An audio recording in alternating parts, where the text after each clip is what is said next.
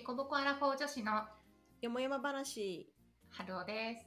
ののさんです。お願いしおます。願いします。はい。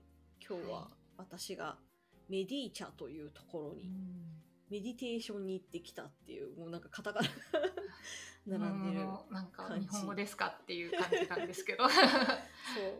まず、メディーチャっていう施設があります。うんっていうところ、表参道にあるんだけど、うんうん。結構都心にあるんだけれどもなんかそこで、えっ、とねよ完全予約制のところでメディテーションスタジオって言われてるんだけれども、うん。そこに行ってきました。えっ、とディ何するかっていうと80分かけて瞑想してくるっていう。これねなんかね非日常を味わってくるっていう感じのところで、結構ね、うん。コーチングやってる人たち、まあ、コーチ仲間の人たちが行ったりとかしてすごくいいっていうのは聞いてたので行きたいなとずっと思っていて、この度行ってきたっていう感じです。うーん。え瞑想えたただ瞑想してるわけではなくななんか特別ななんか何かがある特別なものがあるんですよ。ね。で、えっ、と、まあもちろんあの、サイトとか見見れば、あの、案内書いてあるので、多うん。分別に話しちゃっていい内容だと、そのネタバレみたいなものがあるわけではないと思うので、全然いいと思うんですけど、なんかね、すっごい真っ白な部屋、本当に真っ白な部屋、何もない真っ白な部屋と、うん。もう一個、えっ、とね、なんだろう、天井に星が瞬いていく感じのライトがついている、うん。これはねほほぼほぼ真っ暗な部屋その星の瞬き以外は。真っ暗な部屋があって、まずねそこを行ったり来たりしてうん結構ねこう自分を空っぽにしていくみたいな感じ。うん要はなんかいろんな頭の中でごちゃごちゃ考えていることをなくしていくみたいなことをする。でこれ、ねうん。行ったり来たりは全然自分のペースでやってよくって。うんなんかこうこうとりあえずこうなんだろう。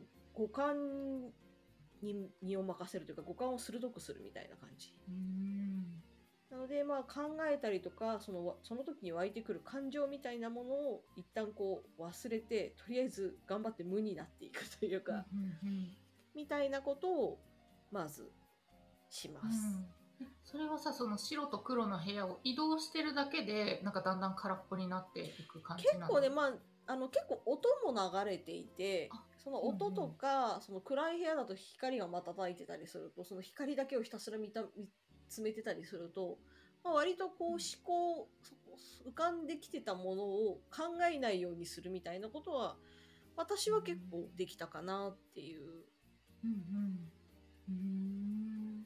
だからまあよく瞑想とかマインドフルネスって呼ばれるものも割となんかその時を味わうみたいな感じでこう感情に流されないとかまあ逆に味わうみたいな、いろんなやり方多分あると思うんだけれども、うん。今回は基本的にはできるだけ空っぽにするみたいな感じでうん整えていくっていうことを、えー、としばらくやってでその後、えっ、と部屋にてこう、う今度はねあのいろんなガイドを選べるのね。なんだろう。瞑想するにあたってのガイド。あこうなんか自分の感情とかを整えたいとか。うん。感情とか思考を整理したいとか。うん。もうなんかいろんなタイプのこう音声ガイドがあるので、まあ、それは選べるのね、行った人が。うん。で、まあ、私あのなんか初心者向けとそうじゃない人向けみたいなのがあるんだけれど、私たちはこう初心者というか初めて行ったのでとりあえず初心者向けの2つからこうなんかナラティブにこうなんかなっていくっていうか割と感情を手放していくみたいなものとこう今の感情を味わうみたいな感じのものとっていうなんか良い思い出とかを思い出したりとかするみたいなタイプと2つあってまあ、うん。その私たちはその前向きな気分をこう整えたいみたいなやつを選んで、もうそれはね音声ガイドがこう誘導してくれるのでそれに従ってこう瞑想していくみたいな感じかな。うん。えそれはさ一人一人選ぶっていうより一緒に行った人たちであそうそうそうそうそうもう部屋全体が。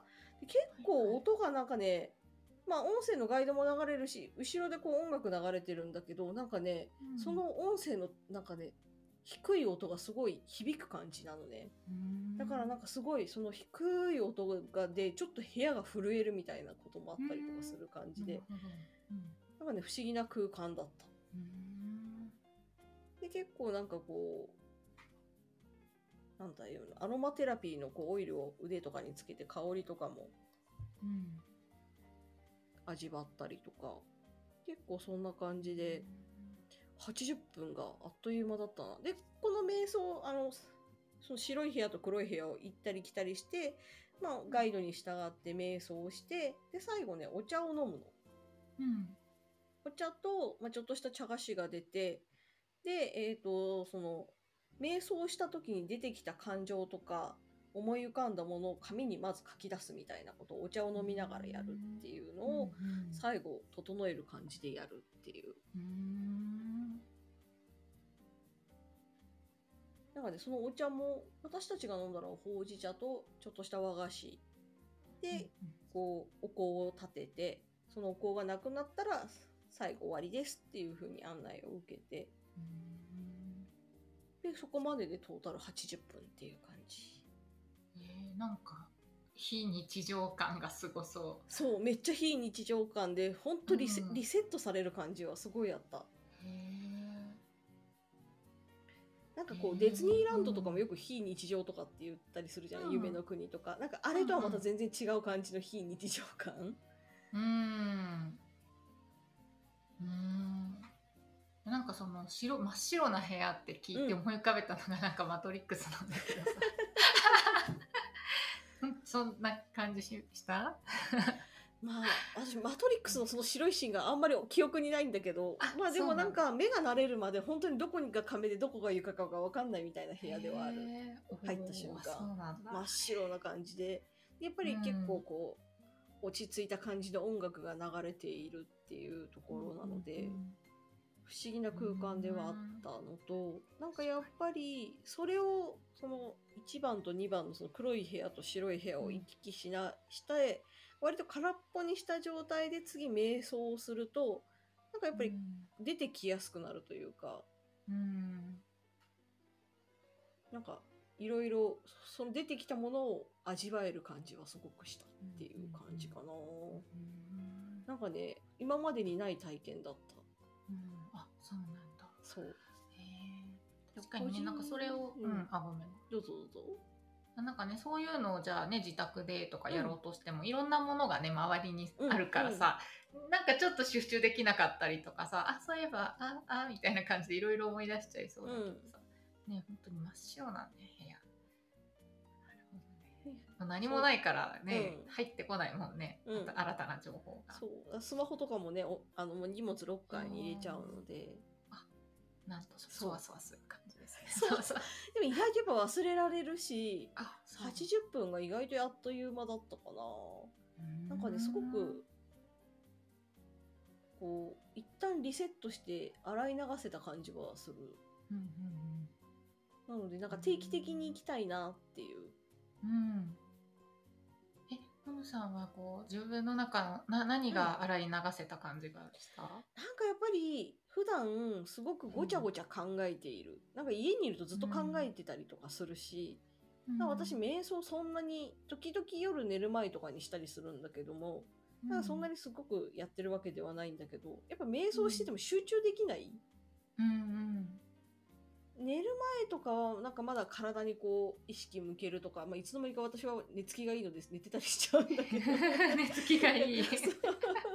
逆に瞑想最後までしてないんじゃないかっていう気がするっていう。いいことだ、日中に瞑想しようとするとやっぱ集中できない、うん。まあ、家の中だとねいろんなものがあるし音も入ってくるし。うんうん。それを考えるとだやっぱね集中できないと思考って動いちゃうものでうん。なんかこの後何やろうとかうんうん。気になってるあれのことみたいなのがどうしても思い浮かんできちゃうみたいなことが割とこう手放せる感じがしたな、これもでもあくまで私個人の感想なので結構人によって多分受け取り方違うんじゃないかなって思う、うん。同じ体験でも。確かに。確かに違いそうそうだね。定期的に通うと良さそうっていううんうんうん。確かに。気持ち。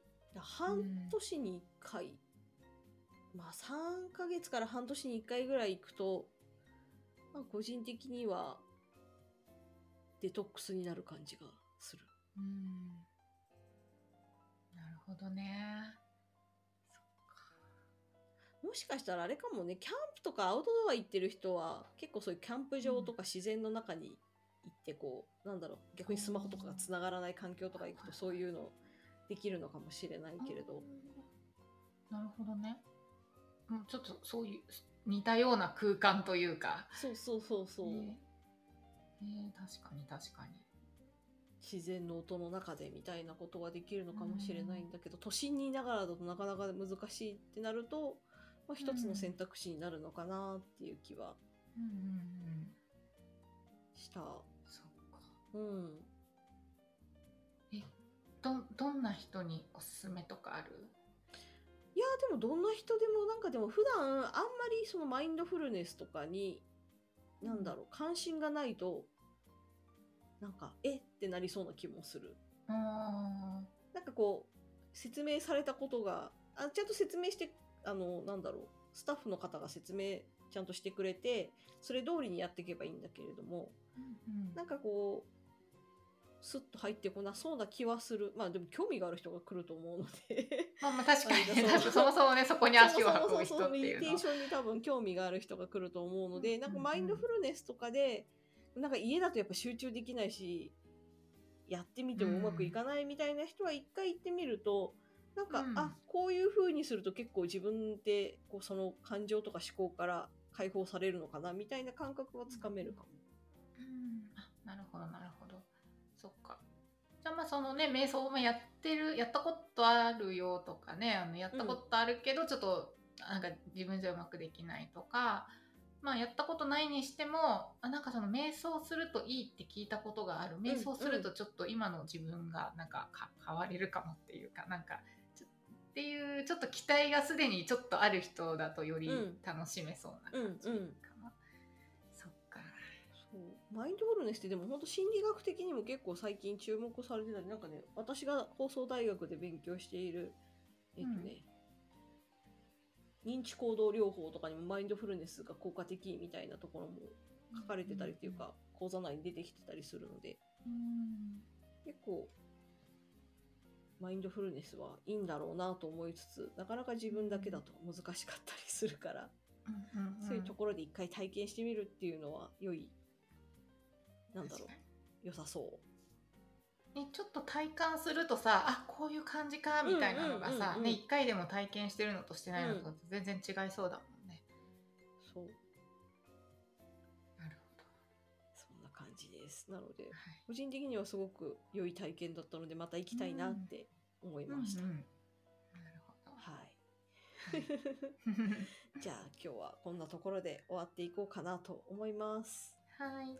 はい。じゃあ概要欄の方に Google フォームつけときますので、質問とかコメントありましたらそちらからお願いします。あと Twitter でハッシュタグでこぼこやまやば話とつけてツイートしてもらえれば見に行きますのでよろしくお願いします。お願いします。はい。じゃあ本日は以上でありがとうございました。ありがとうございました。